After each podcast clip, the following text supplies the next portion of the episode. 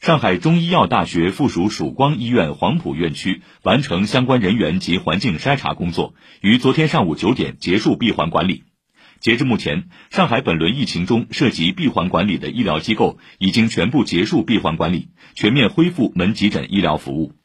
在近期上海多家医院闭环管理期间在市民配合下各家医疗机构充分利用互联网医院等形式坚持医疗服务不断线努力提供医疗保障。